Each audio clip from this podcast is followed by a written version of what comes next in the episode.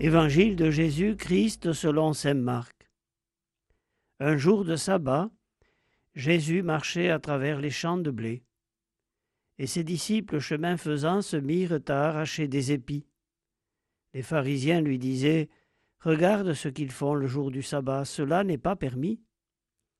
Et Jésus leur dit N'avez-vous jamais lu ce que fit David lorsqu'il fut dans le besoin qu'il eut faim, lui-même et ceux qui l'accompagnaient?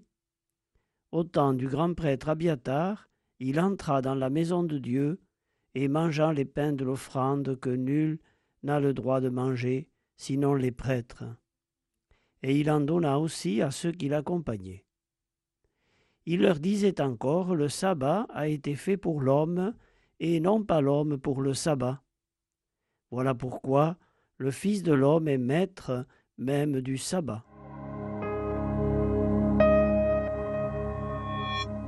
Quelle liberté de la part de Jésus vis-à-vis de ce qui est le plus sacré pour les Juifs, le sabbat, le jour du repos.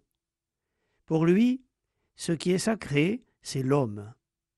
Tout homme est une histoire sacrée, nous le chantons parfois.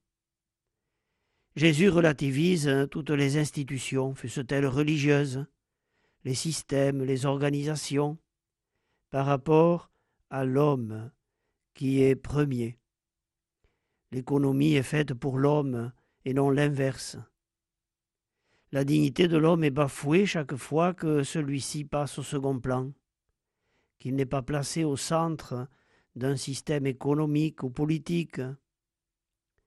Que d'idolâtrie dans notre monde autour de l'argent, de la course au rendement, au profit,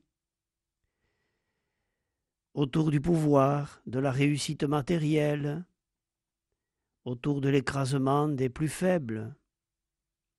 Jésus fait usage de son autorité pour le bonheur de l'homme, pour humaniser le monde. L'Évangile nous presse d'humaniser la société, de faire honneur à l'image de Dieu inscrite en tout homme, en toute personne humaine, de faire grandir et exister l'autre dans le quotidien et dans le plus concret de chacune de nos relations. Que Jésus nous donne sa liberté pour agir avec la même audace évangélique que la sienne